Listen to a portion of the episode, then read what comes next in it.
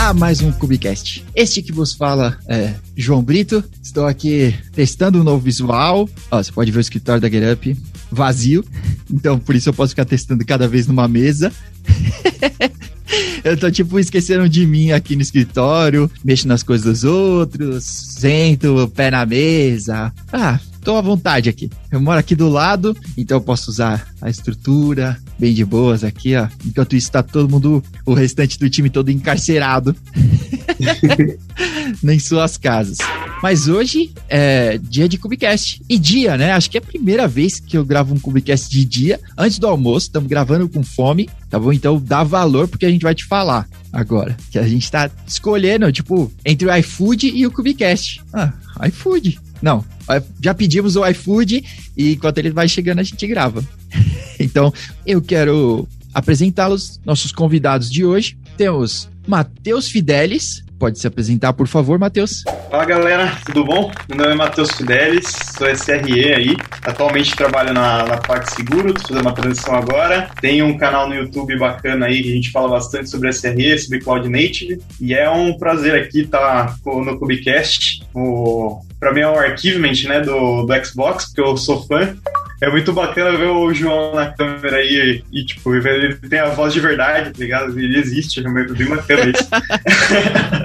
isso aí, tô muito feliz de estar aqui. Obrigadão. Não é um, não é um bot. Não é um bot.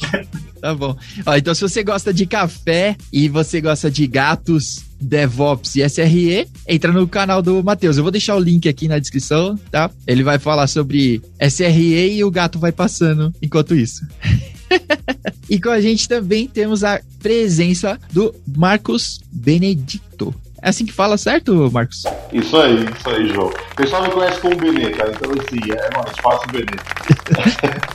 Show, conta um pouquinho de você pra gente, Marcos. Bom, pessoal, eu sou um pesquisador tá, já de SRE, de Observability. Já cheguei a fazer algumas implementações de SRE, Observability em algumas empresas é, mudar modelo de operação do tradicional para o modelo de cloud, entrar no mundo de FinOps. Então, assim, eu acho que aqui é bem interessante para a gente bater um papo aí, ver o Matheus que está rodando aí no mundo desse aí. Mas valeu pelo convite aí, João. Legal, legal. Ah, então vai ser uma conversa enriquecedora.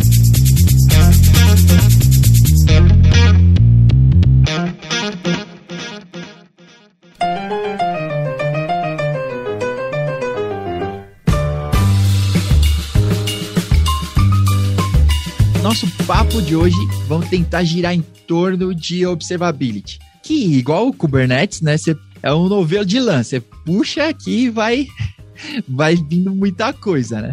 Então vamos tentar. Eu gostaria de ouvir de vocês primeiro, vamos tentar estabelecer mais ou menos um conceito aqui. Eu já vou, eu já vou liberar vocês do fardo de que a gente não vai cravar na pedra aqui, igual alguns alguma galera assim vai tentar tipo bater, é isso aqui, ponto final. Mas vamos tentar pelo menos dar uma luz nesse nome hipster, observability. Então vamos lá, quem quer começar? A gente estava até conversando aqui antes do, da, da gravação começar, né? Que eu, eu Marcos aqui. A gente estava até debatendo aqui, né, que o termo observability, ele nem é da nossa área. ele é um conceito matemático, ele tá, ele nem é muito voltado ao que a gente conhece hoje como monitoramento, a gente adaptou, né, na verdade, hoje ele é mais visível, ele é mais acessível para mais pessoas, mas ele é um, um conceito matemático, o estava até explicando que ele era de engenharia, eles usavam isso lá, engenharia, para medir, sei lá, eletricidade, magnetismo, uns bagulho lá que engenheiro faz. Aqueles negócios. É, aquela bagunça lá. Se você for procurar o conceito de observabilidade, você vê que ele não está escrito para a gente da nossa área. Isso é muito. até que buga muita gente. Que ele não é uma coisa que está muito fácil ali para você entender. Mas a observabilidade é mais do que você entender comportamento. É você olhar para uma coisa e entender como ela funciona. E não só para identificar problema, que é não só para identificar o, o que, quão ruim está, o quão bom está, mas entender como aquilo funciona, né? É, você tem aí o modelo... Quão ruim está é ótimo, né? Você entender o que está entrando, o que está saindo e o que está fazendo para aquilo sair daquele jeito. Observabilidade é isso. Você olhar para uma coisa e entender como ela funciona. E daí a gente tem as ferramentas que ajudam a gente a cumprir esse objetivo da observabilidade. Legal, legal. Bom ponto. E aí, Marcos? Quer dizer, e aí, Benê? Foi e Benê.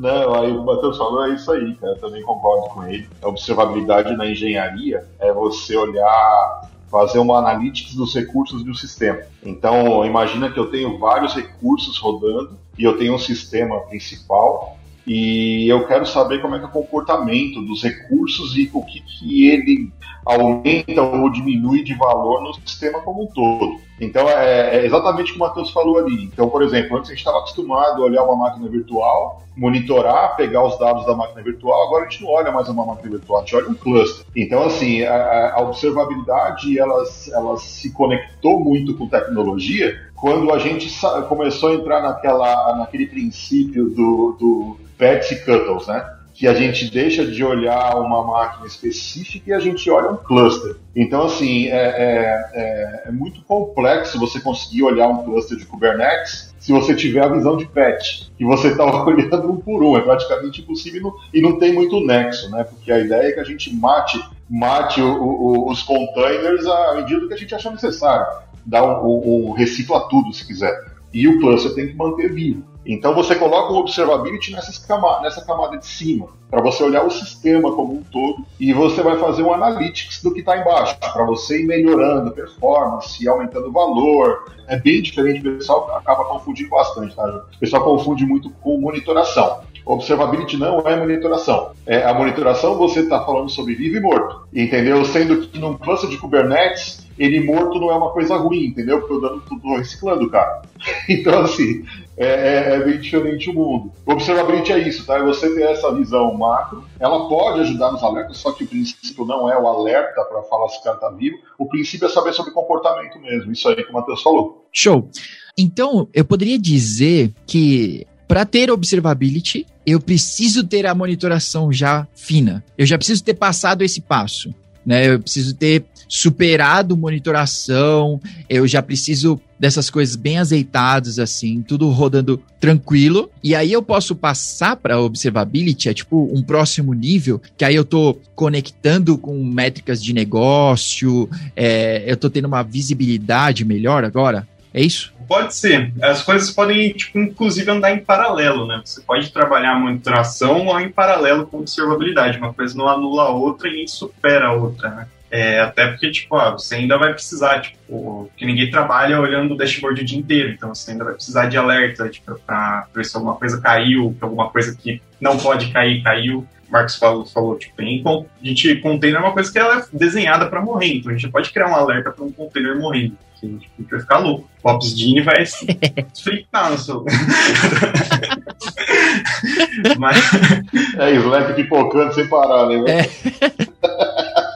Mas as coisas elas são complementares, assim, não, tipo, não são nem degraus, né? Você pode começar com as duas ao mesmo tempo, inclusive. Mas tem como ter observability porque se falou em paralelo, então tem como ter observability sem ter a monitoração ainda? É, hoje em dia as ferramentas tipo, que a gente vai ver, falando até tipo Alt Kubernetes, assim, elas já entregam as duas ao mesmo tempo. Uhum. Vamos supor assim, ferramentas de APM, por exemplo. Há uma ferramenta de tracing que tipo, vai te dar tracing das requisições, tipo, ver o que, que chegou, o que, que o sistema fez para completar aquela requisição e o que saiu. Ela é uma ferramenta de observabilidade, mas nela já tem recurso de monitoramento, por exemplo, ah, se, a satisfação das minhas requisições caíram muito, se, tipo, se eu tenho uma quantidade de hosts ali, ela tipo, teve um, caiu 90% dos meus hosts e ficou por muito tempo, uma coisa já vai linkando a outra, né? Então, hoje elas são complementares. Se você, por exemplo, paga uma solução de mercado de observabilidade, ela meio que já faz as duas coisas para você. Ah, entendi. Assim, é, eu, tenho, eu tenho uma visão, é, o que o Matheus falou, né? Normalmente as ferramentas já entregam os dois. E o, o que acontece? Você tem uma visão de alerta, né? É, vamos imaginar uns hábitos da vida, né? Você tem os hábitos rodando lá. Então, os hábitos está te falando que eu tenho todos os meus links de DX como a Amazon ou Linux. Beleza? Ok. Uh, enquanto isso, eu tenho lá a minha observability, que eu estou fazendo toda a parte de, de comportamento, né? Vamos lá, vamos, vamos pensar aqui. uh, eu tenho um dos DX, uma perna do DX que caiu. Nos hábitos vai ficar tudo vermelho. o que, que vai acontecer na observabilidade? Diminuiu a performance? Ou o outro DX suportou tudo e manteve a integridade do cluster? Esse é o observability. Então, então, então assim, é, é, você tem são duas visões. No NOC, o NOC sai correndo desesperado, pelo amor de Deus, caiu tudo, não sei o que lá. Aí vai cair lá no, no, no, no SRE o sênior, né? Aquela história lá do, do, calma que eu vou dar uma olhada. Aí você começa a dar uma olhada nos dashes, você fala, pô, legal, cara, eu entendi, caiu, mas, mas eu, eu fui lá e recuperei todo o meu cluster na, na minha outra perna. Uhum. Então, assim, qual, o que, que eu tive de perda de performance e tal, não sei o que lá, vou fazer a avaliação. Então, o que, que, o, que, que o, na, o cara do Observability vai fazer? Ele vai falar assim, olha, cara, é, aconteceu essa situação, se eu tivesse uma terceira perna de DX, por exemplo, entendeu? Ah, seria menos dolorido. Uhum. Isso é a visão do, do observability. A visão do NOC, cara, é, é caiu tudo e voltou tudo. Então, é, então, são os dois mundos ali. Eles estão eles estão juntos, né? Eles estão é, entrelaçados ali. Uhum. Só que é, o desespero do, do, do cara que está no observability é muito mais é muito mais é, é, amenizado pelo, pelo poder que ele tem de visibilidade do ambiente do que o Nokia que só vê um recurso que está vivo ou tá morto. Tá, entendi. Então, tipo, então para onde está olhando, né? Porque o objetivo da monitoração é manter o SLA, talvez você manter as coisas funcionando, né? Sei lá o que quer dizer isso, né? Tipo, manter funcionando, seja lá o que quer dizer para você. Mas da observabilidade, eu tô olhando de outro ponto de vista, né? Eu tô olhando do ponto de vista do usuário, né? Que tipo, sei lá, o app tá funcionando ainda, como você falou, né? Tipo, cara, meu data center principal caiu, mas o segundo assumiu. Eu tenho, de repente, eu tô esbanjando grana aqui, então eu tenho ativo ativo. então, tipo, beleza, o, o, o, par assumiu todo o, tráfego e, cara, foi um suspiro no app e tá tranquilo. Então, para operações, digamos assim, eles estão correndo para levantar o data center 1 de volta. Mas, para observability, é tipo, é analisar isso, o que eu posso fazer de futuro, né? É, talvez testar um DR aí, porque vai que o segundo também pode, né? A Lady Murphy pode acabar me atacando aí. Coisas do tipo. Mas o ponto de vista é diferente, né? Tipo, não, cara, olha, o cliente está sendo atendido ainda. Então, tudo bem, não precisa matar ninguém ainda e a gente pode seguir. Esse é o lance da observability. É, é, é, é, uma, é uma ideia de você manter o valor do que você do serviço que você está prestando. Vamos pensar assim, né? É, você tem ali, você tem, você tem algumas métricas do, da observability que são bem mais, bem mais é, é, é complexas do que o mundo, o mundo do NOC tradicional. O NOC é o que você falou, né? O SLA. Aí o SLA, tipo, caiu a máquina no SLA do cara, ah, eu tenho duas horas para levantar a máquina. Mas o que essa máquina faz exatamente? Uhum. Entendeu? Ela está segurando o serviço que eu preciso correr para levantar em duas horas. Entendeu? Isso daí era o mundo tradicional. Então o cara colocava todas as máquinas dele é, nos hábitos, entendeu? E pipocou qualquer coisa, duas horas, sai correndo. Quando, quando você está no mundo, da, é, é, você sobe essa camada aí para você estar no observability, você está vendo qual que é, é, qual que é o valor do negócio do que você está fazendo as entregas, né? Está dentro de do, do, do, uma coisa que eu ajustei, que eu posso dar uma piscada durante é, 15, 20 segundos. Está é, em algum momento ali que durante a madrugada ele pode sair do ar. Então, assim, essa, essa é a visão do tal do. É, é que até o Matheus aí depois fala até a parte do error budget. Você alinha, entendeu? Num ponto de que você tem uma, existe algum tipo de manobra. Ou aí, para você poder fazer até uma aplicação de uma patch ou alguma coisa, ou reciclar um, um cluster. Então, são coisas que são naturais, entendeu? Que é o mundo do observability. No outro mundo, não. No outro mundo, nada sai do ar em momento nenhum. E a gente sabe que o natural das empresas é assim: você pergunta qual que é o ambiente é crítico? É tudo. Tudo. não é, é normal disputar. Sim. Tudo é crítico, entendeu? Todo mundo tem o seu ponto de vista e a TI tem que fornecer esse, é, é, esse tipo de serviço de acordo com o ponto de vista do cliente, né? Quando a TI é dona. Uhum. Quando você leva para o observability, já está nesses mundos de uh, o squad, o SIE rodando junto com o squad, o squad é dono do produto, entendeu? Já, assim, ele já entende o que é possível e o que não é possível, né? Ah, legal, legal. Tá bom. Então, já que o Benê puxou essa, essa perna, é, vamos falar sobre isso, sobre error budget e talvez o que que, o que, que pode dar errado, o que, que é aceitável. Que a galera tende a dizer, ah, não, vamos, vamos chegar no SLA de 100% aí, tranquilo. É, é a primeira provinha. Qual, qual SLA você quer 100% reprovado?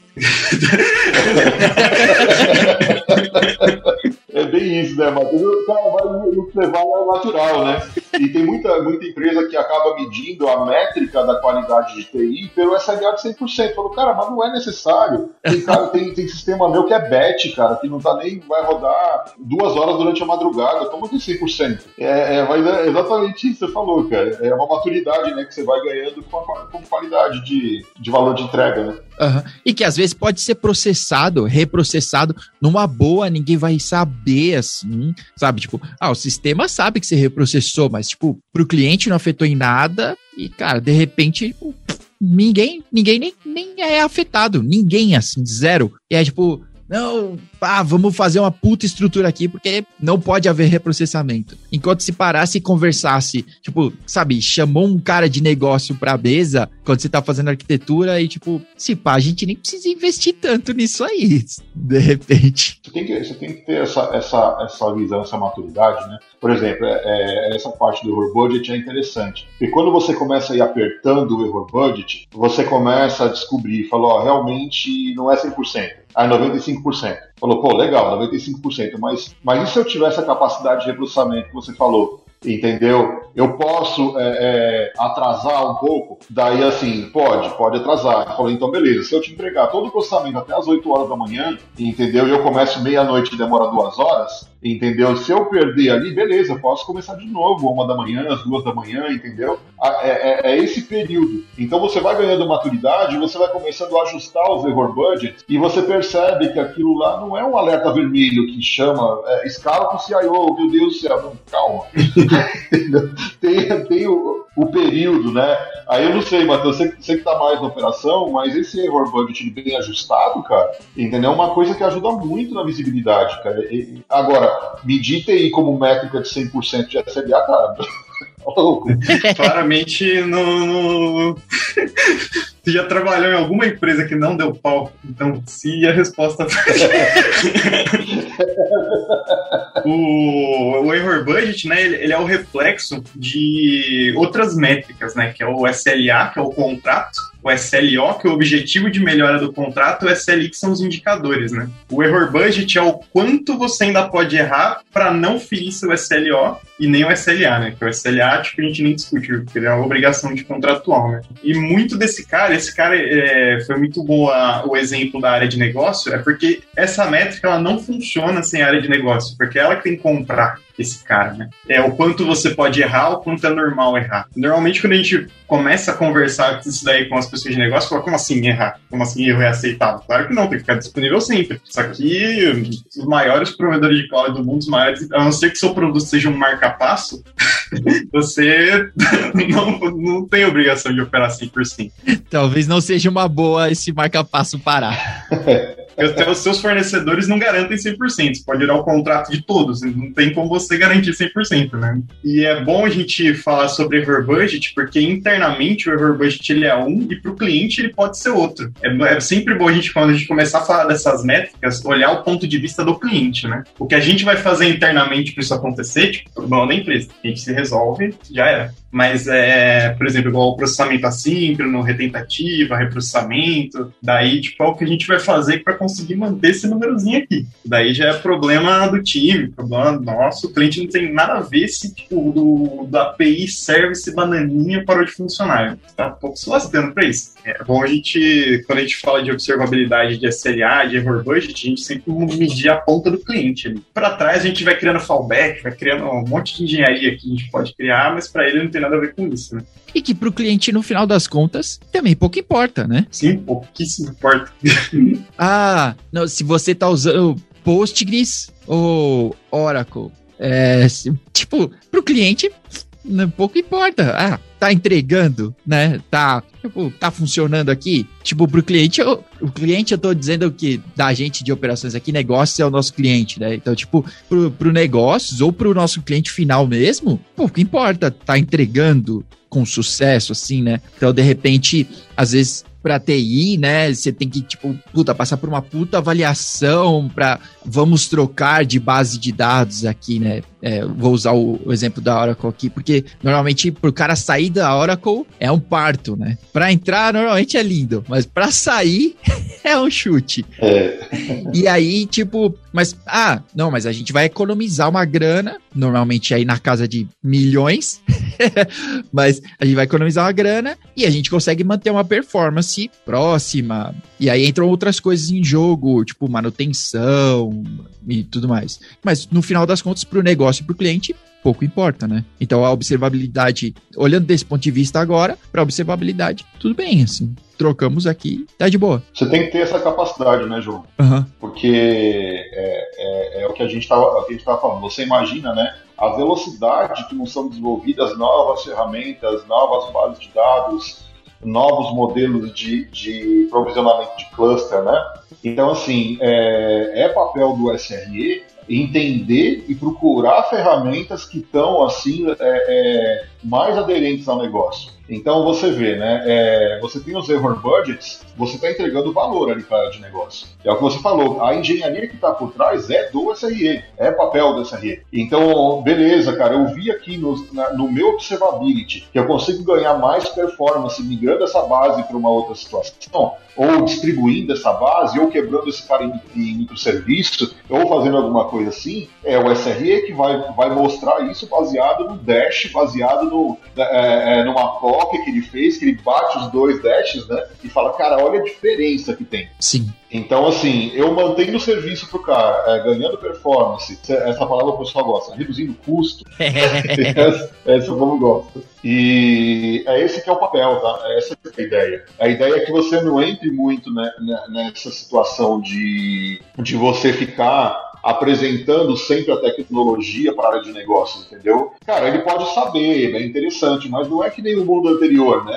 Que o cara de negócios brigava porque ele queria pagar uma licença de Oracle. Calma aí, cara, agora quem vê isso é o SRE. Quem vê isso é uma área de FinOps, entendeu? Que a gente estava falando. Uhum. Então, eu te garanto que eu estou performando, estou te entregando todo o SLA que você precisa, entendeu? E estou escalando esse cara caso tenha uma sazonalidade, mas a engenharia é do SRE.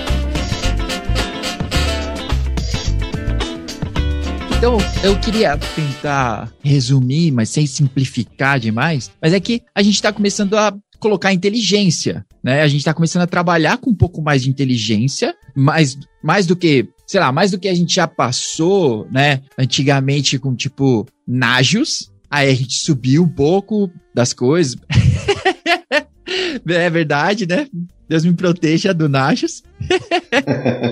E aí a gente passa para agora, tipo, Prometheus, Grafana, esses caras mais bonitinhos. E aí agora a gente falando de observability, está colocando uma inteligência, né? Tipo, por que eu vou fazer isso? Ou, tipo, eu tô olhando para as métricas, o que que isso significa? Por que que eu vou atacar esse novo é, funil aqui, esse 80-20? Então, eu vou trabalhar com inteligência aqui. Mais ou menos, é nessa linha. Isso, exatamente. A observabilidade nada mais é do que tipo, um monte de ferramenta para a gente cumprir o objetivo de entender todo o processo e saber onde a gente precisa agir, né?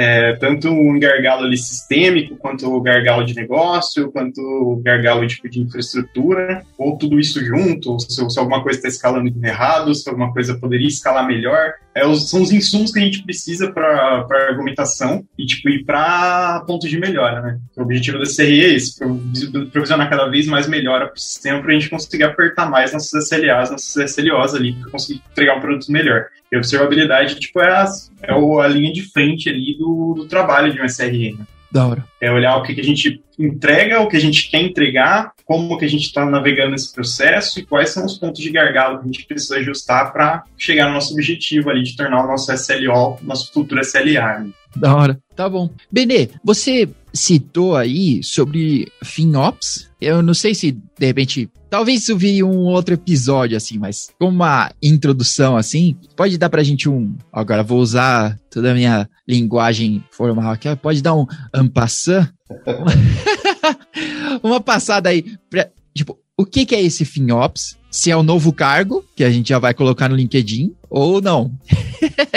Qual é que é desse cara? Não, é legal. Cara, FinOps é uma coisa que está começando a aparecer bastante, tá? É, assim, indiretamente a gente já faz, tá? Em, muitos, em muitas empresas. O que acontece? O modelo tradicional de TI, a gente tem normalmente um, um, uma conta que a TI paga por toda a tecnologia da empresa. E isso é, é o mais comum. Então, toda vez que você vai precisar de uma máquina, você vai bate lá na, na, na porta da TI e fala: oh, o seguinte, eu preciso comprar uma máquina, uh, eu, uh, compra para mim aí 100 mil dólares tal, compra uma máquina. Ou me dá o um espaço em algum lugar e a TI paga tudo. Isso, isso é o natural. Isso é natural, tá? E que é, inclusive, o que a, a, grande maioria das empresas pratica e é o que o CIO está acostumado a, a, fazer a gestão do budget de toda a empresa. Quando você passa para um modelo de FinOps, que, que aí, como a gente falou, né? Aí é uma questão, é, é são as evoluções, né? Uh, a partir do momento que eu tenho um squad e, e, eu tenho dentro desse squad um SRE que tem capacidade de fazer ajustes nos ambientes de engenharia, uh, de rede, de máquina, de banco de dados, de segurança, eu começo a fazer o seguinte: como é que eu vou dar liberdade para esse SRE trabalhar? Entendeu? Como é que eu faço para esse SRE ter ali uma cota para ele trabalhar dentro do squad dele? Sendo que ele tem que fazer esse tipo de teste, de POC, de análise, de mudança de engenharia. Então, assim, no modelo anterior, o que, que eu vou fazer? Eu vou levantar a mão na TI, me dá um pouquinho mais de dinheiro aqui pra, de Amazon, que eu vou fazer uma POC. Entendeu? E daí vai lá, passa por todo aquele processo de aprovação de budget e tal. Uhum. Quando você fala do modelo de FinOps, as coisas mudam. Imagina que eu tenho um, um pré-pago praticamente. Vamos pensar algo assim. Uh, cada squad é dono do seu budget. Dentro desse squad, eu tenho o cara de negócios, eu tenho o SRE, eu tenho os devs. Então, ele é dono do budget. Então, assim, o FinOps é eu vou pegar a minha TI, eu não uh, não está mais na mão do CIO fazer o controle de custo, está na mão do Squad. Então o Squad é, faz a gestão de custo desse ambiente e ele vai provar que aquele, aquele produto que ele está desenvolvendo no Squad, ele tem retorno financeiro. Então, para o que acontece? Esta é a grande evolução, né? Aí, dentro da observabilidade, eu vou começar a fazer uma análise de custo, de grana também, que eu estou gastando em alguma, alguma cloud pública, e eu vou começar a fazer uma engenharia para fazer uma redução e fazer um reaproveitamento. Por exemplo, vou começar a desligar container durante um período que não está sendo usado, entendeu? Para quê? Para que eu faça a gestão, a gestão independente. O FinOps é uma gestão independente da, da, do budget de TI. É basicamente isso. Eu tenho uma pergunta, de repente pode ser nada a ver, mas onde que CAPEX e OPEX pode entrar aí? Ou, tipo, ficou para trás e é substituído pelo FinOps? Eu sei que é meio velho, né?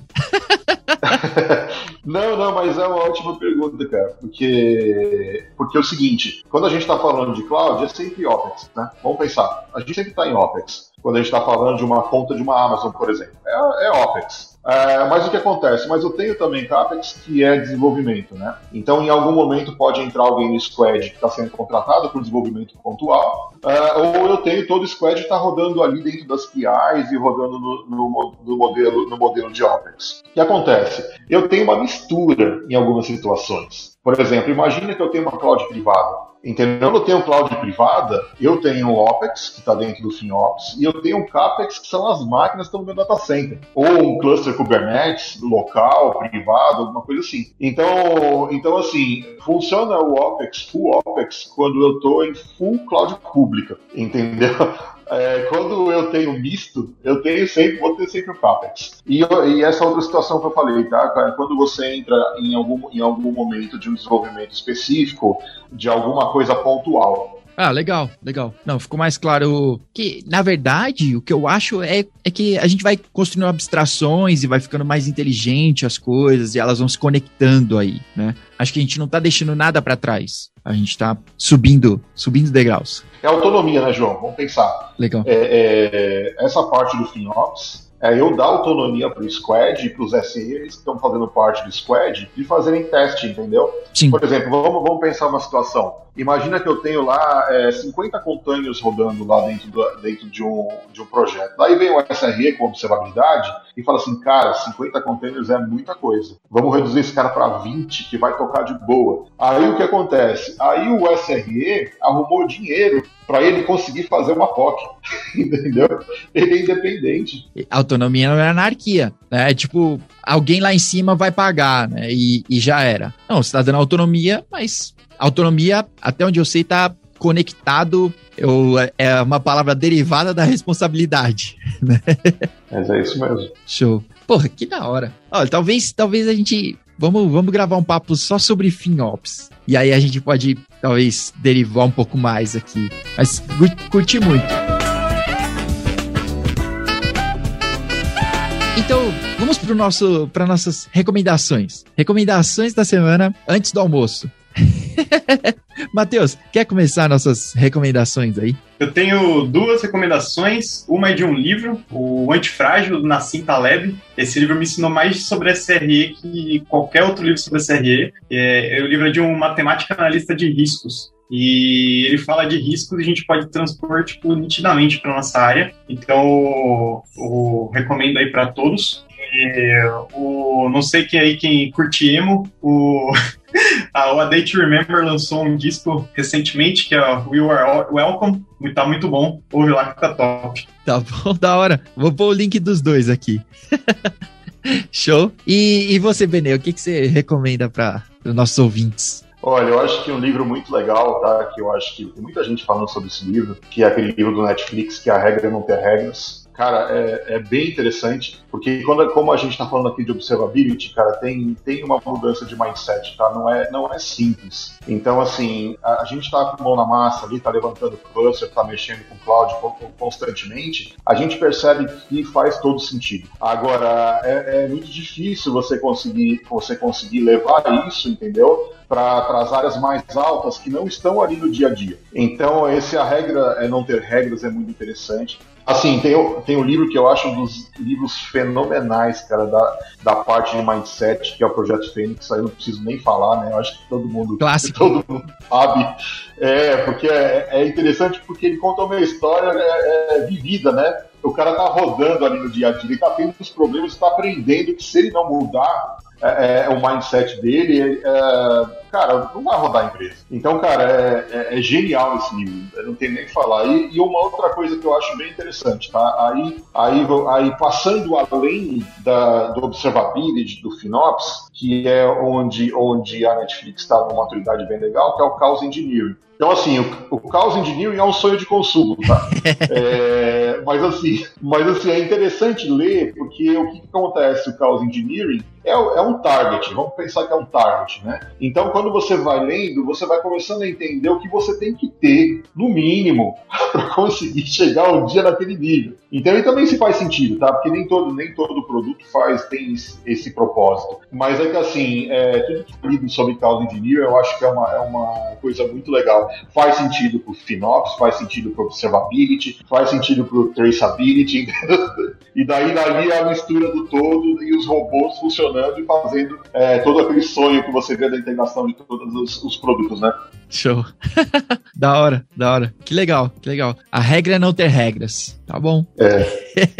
Olha, eu vou, eu vou indicar aqui, eu vou fazer uma, uma indicação de um, de um filme para você adicionar à sua biblioteca aí do Netflix, que é o, o Showroom, o extrato dos filmes de ação dos anos 2000, tá? É Miami Vice, tá no Netflix. E olha, é de, é de chorar, de, é, o, é o extrato, a nata Tá? Pra você ter uma ideia, o galã do filme é o Colin Farrell. De cabelinho de amarradinho. Ah, sabe, tipo, Bad Boys. O, o, policial tem uma Ferrari e aí, de repente, os caras vão. Ah, precisa ir pra outro, pra outro país. Os caras pegam o próprio jatinho e um dos policiais está dirigindo, que é, pilotando, né? Tipo, não, mano, que polícia é essa, velho?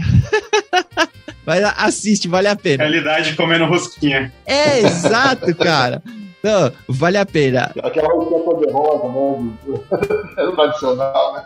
É, cara. Mas vale a pena. Pra, pra, pra aquele dia que foi péssimo, sabe? Aquele dia que você só apanhou. Assiste esse aí no final do dia, você vai perceber. Tipo, tá vendo? Se eu tivesse seguido a carreira policial, aí podia estar tá dirigindo uma Ferrari hoje. Miami Vice, tá no Netflix. Assiste, você vai adorar.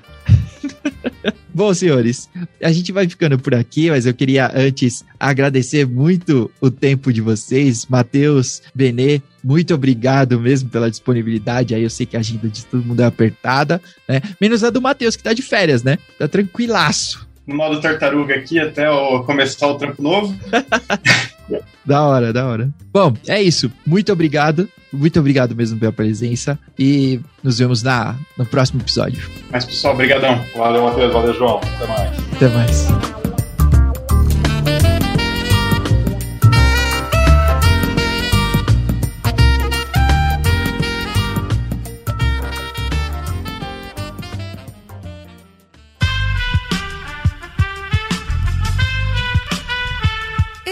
Podcast foi editado por Aerolitos Edição Inteligente.